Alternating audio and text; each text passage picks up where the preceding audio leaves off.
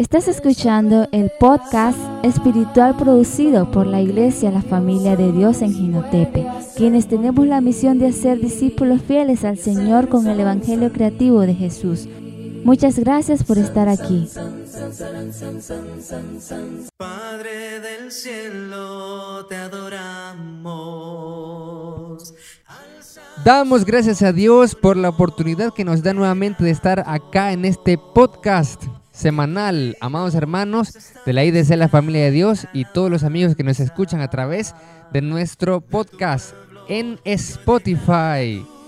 Damos la bienvenida a continuación a nuestro hermano Ever Sánchez desde San José, Costa Rica, quien es miembro también del staff de la IDC La Familia de Dios, quien nos estará compartiendo un poco en esta tarde acerca de los prejuicios que muchas veces podemos tener en la iglesia, entre hermanos. Le habla su servidor, hermano Luis Arcia, evangelista en la IDC, la familia de Dios.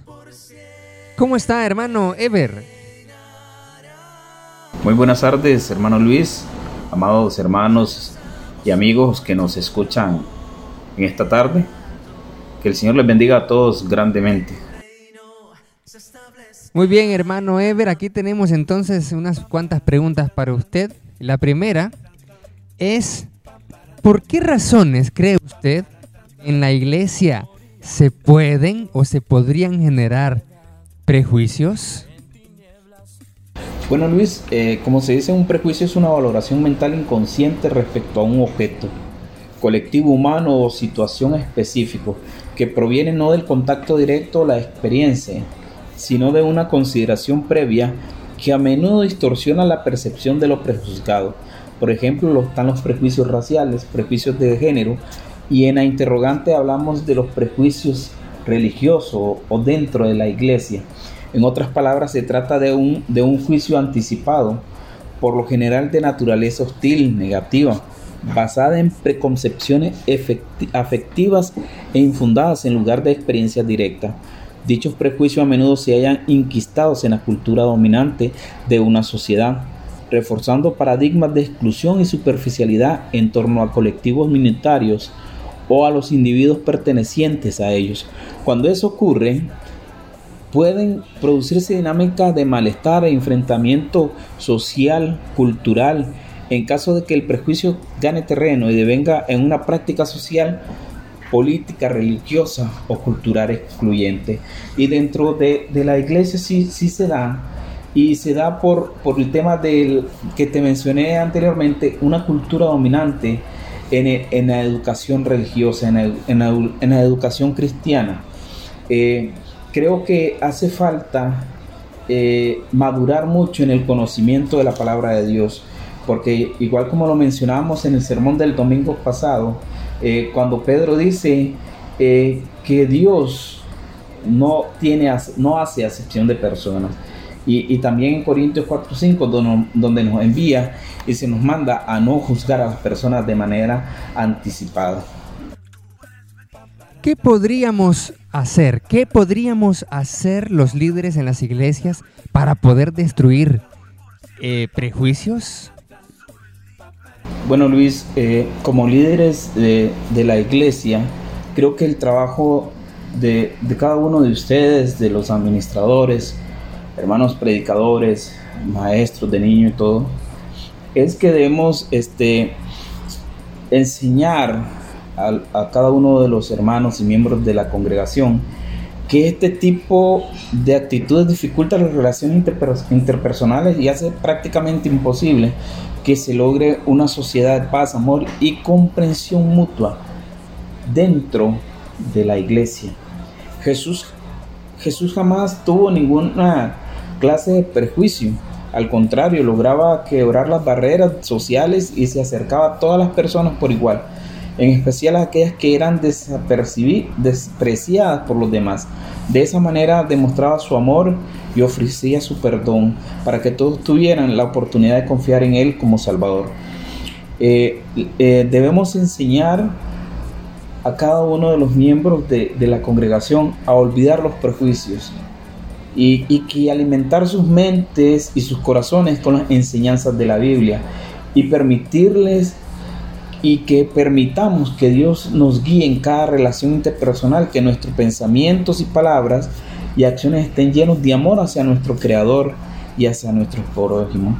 Porque es importante que nosotros, al igual como Jesús lo hizo con ejemplos, destruyó barreras, eh, tabúes, también nosotros en actualidad y, con el conocimiento pleno de lo que la Escritura nos dice y, nos manda a que hagamos en este mundo, eh, debemos de, aprender, tener una educación religiosa basada en la destrucción, en, la eliminación de los prejuicios eh, hacia los demás.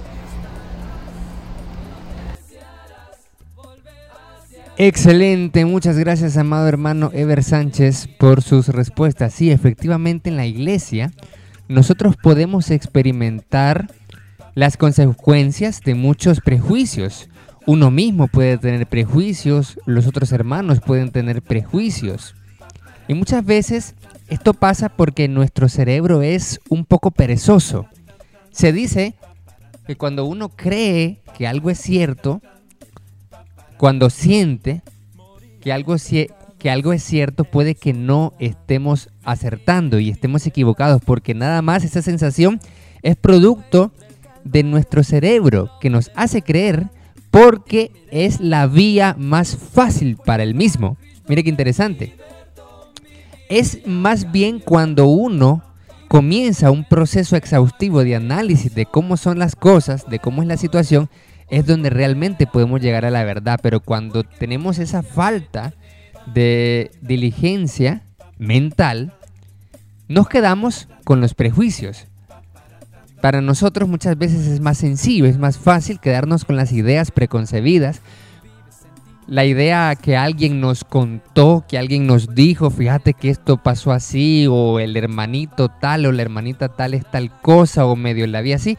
Y en vez de hacer un análisis completo, exhaustivo, entonces nosotros nos quedamos con eso, por la confianza que le tenemos a la persona que nos está diciendo eso, etc. Pero esto, lo que son los prejuicios, obstaculizan el que podamos edificar y construir una iglesia en coinonía realmente.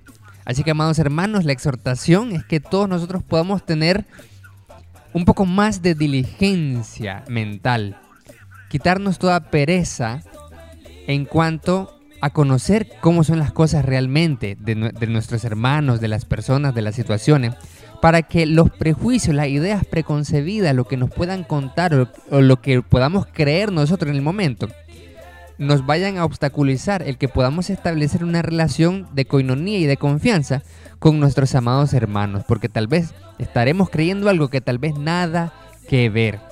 Y para eso es la confianza y el diálogo para que se construyan esas relaciones en coinonía.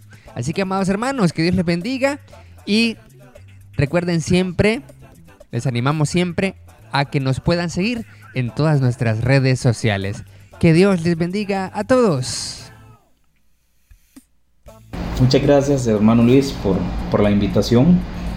Muchas gracias a todos los hermanos y amigos que nos escucharon. Solamente quería eh, decirles que oremos derribando y renunciando a todas las barreras que nos impiden acercarnos a las personas para llevarlas al conocimiento de la verdad. Que el Señor les bendiga a todos grandemente en esta tarde. Muchas gracias por escuchar el podcast de la IDC La Familia de Dios. No olvides suscribirte a todas nuestras plataformas de redes sociales y compartir el mensaje de la palabra del Señor para que muchos más vengan a los pies de Cristo. Que Dios lo bendiga a todos. sun sun, sun, sun sun sun sun sun, sun, sun sun sun sun sun, sun, sun sun sun sun sun sun sun sun sun sun